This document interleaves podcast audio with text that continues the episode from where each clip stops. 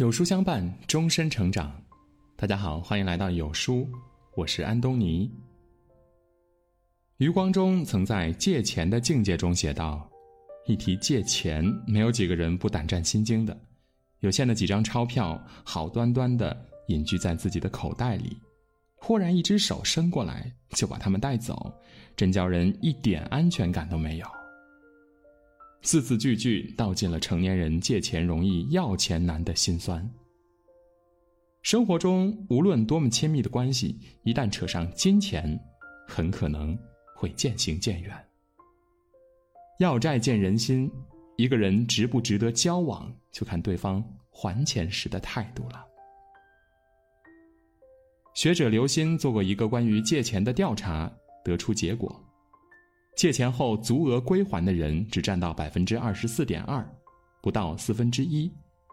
借钱后表面还好，但已经不再相信对方的人竟然高达八成，甚至还有百分之七点二的人为此断绝了关系。借出自己的血汗钱解他人燃眉之急，原本是念于情义、基于信任，却变成了一件极具风险的事情。李诞就曾在节目中调侃道：“银行那么多，为什么非得跟朋友借钱呢？因为跟朋友借钱不还，你会失去朋友；跟银行借钱不还，你会失去自由。跟朋友借完钱，说话特别横，因为朋友一怕你不还钱，二怕伤你自尊。生活中不乏这样挥霍他人的信任、践踏彼此之间感情的人。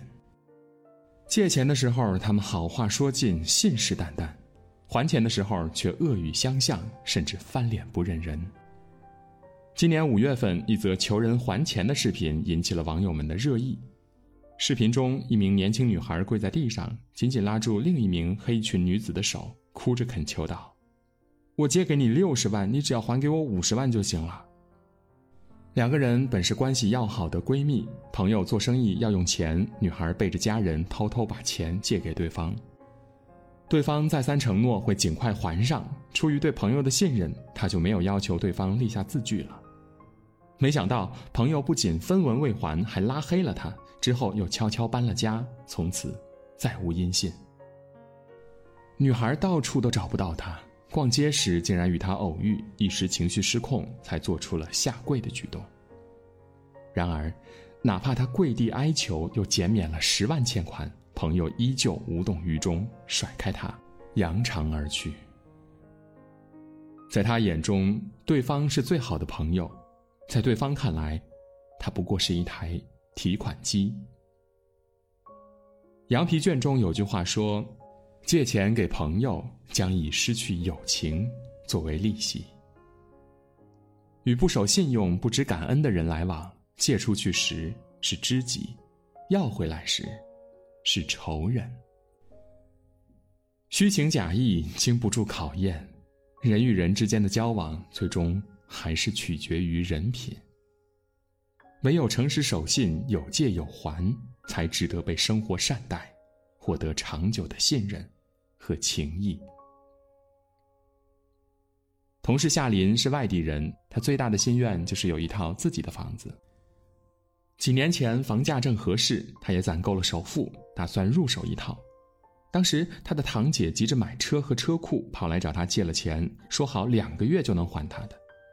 约定的时间到了，堂姐却找各种理由推三阻四，一直拖到了现在。这期间，堂姐给孩子报辅导班，跟家人出国旅游，还换了一套大房子，却绝口不提还钱的事情。后来夏林需要住院做个手术，资金实在周转不开，便催促对方尽快还钱。堂姐却态度冷漠地回复了他两个字：“没钱。”他住院期间，堂姐一次都没有来探望过他。但是，碍于亲戚关系，逢年过节免不了来往，他也不好翻脸，只能白白吃亏。俗话说：“谈钱伤感情。”千万不要随便借钱给亲戚，一旦牵扯到了人情，便难以分出对错，永远没有两清的时候。有些人还会仗着有血缘关系，就把别人倾囊相助的好心，全都视作是理所当然。朋友之间也不例外。电视剧《我是余欢水》中，余欢水和妻子感情不和，他想买辆车来缓解彼此之间的关系。于是他去找好友吕夫蒙说明缘由，要回曾经借出的十三万。吕夫蒙爽快答应，让余欢水先带妻儿去选车，他来支付车款。余欢水一家欢欣雀跃，妻子还告知了娘家人。到了付款的时候，吕夫蒙却一直不接电话。最后车没买成，妻子在娘家人面前丢了脸，与他不欢而散。余欢水怒气冲冲地跑去质问吕夫蒙，他竟嚣张地说：“钱我会还你的，不过得看我心情。”无奈之下，余欢水只好在众人面前砸酒瓶耍无赖，要回了自己的钱，也和他断绝了关系。钱就是检验人品的试金石，借出去的是钱，看到的却是人心。熟人之间借钱，原本是希望感情越来越好，却往往会落得人财两空。你的慷慨仗义，不过是对方眼里的人傻钱多；你的真心实意，也不过是对方眼里的单纯好骗。那些借钱不还的人，只讲利益，不设底线，占了便宜便沾沾自喜。实际上却暴露了自己忘恩负义、人品差劲儿，更会失去一份难能可贵的真情。金星曾经分享过一段借钱的经历：有一个多年没见的老同学，突然打电话找他借三万块钱，说两个月后归还。他立马给他转过去了，这个人却再也没有出现过。这件事情令他愤愤不平。我心里跟吃了只苍蝇似的，满世界的找他，为的不是那三万块钱，而是问问他，咱俩这三十多年的交情，就比不上这三万块钱吗？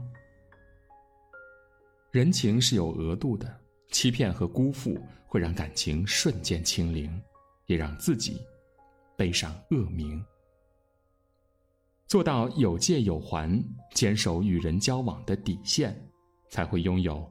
行走世间的底气。看过这样一个故事：一位年轻人因父亲开车撞了人，不仅要支付一大笔的医疗费，还要赔付伤者三十万。他没有什么积蓄，只好焦头烂额的到处借钱。这时，有一个久未联系的朋友听说了他的情况，立马借给他十万，让他还清了赔偿款。可几个月后，借钱给他的朋友突发重病，急需获得救治。其实他负债累累，手头拮据，一时拿不出钱来还债，也是情有可原的。但他没有不闻不问，而是火速抵押了房子，把钱还给了朋友。怕对方不够用，他还多给了几万块。朋友做完手术之后，一出院就把多出来的几万又还给了他，还告诉他。当初我就是相信你的人品，才敢借出这么多钱的。通过这次借钱还债，他们的感情愈加深厚，成为了彼此一生的至交。人生在世，难免会遇到坎坷，愿意伸出手拉你一把的人，值得倍加珍惜。正如李嘉诚所说的：“什么最难？借钱。肯借钱给你的人，一定。”就是你的贵人。的确，每一个愿意借钱给我们的人都应该收获感激与尊重。对方借出的不仅是钱，也是一份纯粹的善意，一种笃定的信任。没有哪种情分是理所当然的，在金钱上恪守信用，感情上有来有往，方能守住底线，不负真心。《论语》中有句话说：“人而无信，不知其可也。”金钱有价，信任却无价。诚信是一个人的立身之本，能够被人信任，是对自己莫大的肯定。一个言而有信的人，懂得真诚回馈他人的善意，坦荡感激他人的付出，才值得尊重与托付。晚清首富胡雪岩白手起家，辛苦打拼，凭借诚实守信，时常得到贵人相助。一八六六年，他协助朝中重臣左宗棠创办福州船政局，需要一大笔钱财来筹备各项事务。但是当时他们手上的资金远远不够，唯一的办法就是找别人借。因为金额过大，众人一筹莫展，借了好几家都没有借到。胡雪岩却从一个叫史密斯的外国商人那儿顺利借来了这笔巨款。其实，在此之前，他与史密斯合作次数不多，但是他跟对方借过几次钱，每次都是连本带利的及时还回。因此，史密斯对他的为人和信誉深信不疑，毫不犹豫的就把钱借给了他。有借有还是做人最基本的诚信，也成为他摆脱困境的利器。为一时之利而践踏他人的真心，失去的是今后的福报。凭一份诚信来广结世间的善缘，得到的是良好的口碑。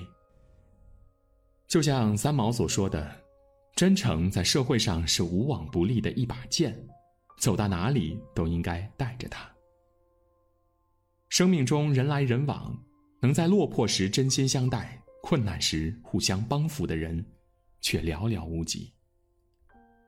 你能欺骗的，都是足够信任你的人。你能辜负的，都是给予真心实意的人。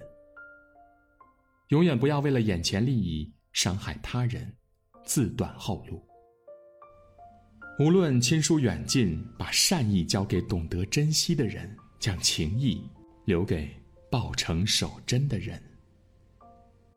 只有足够诚挚的灵魂，才会被生活温柔以待。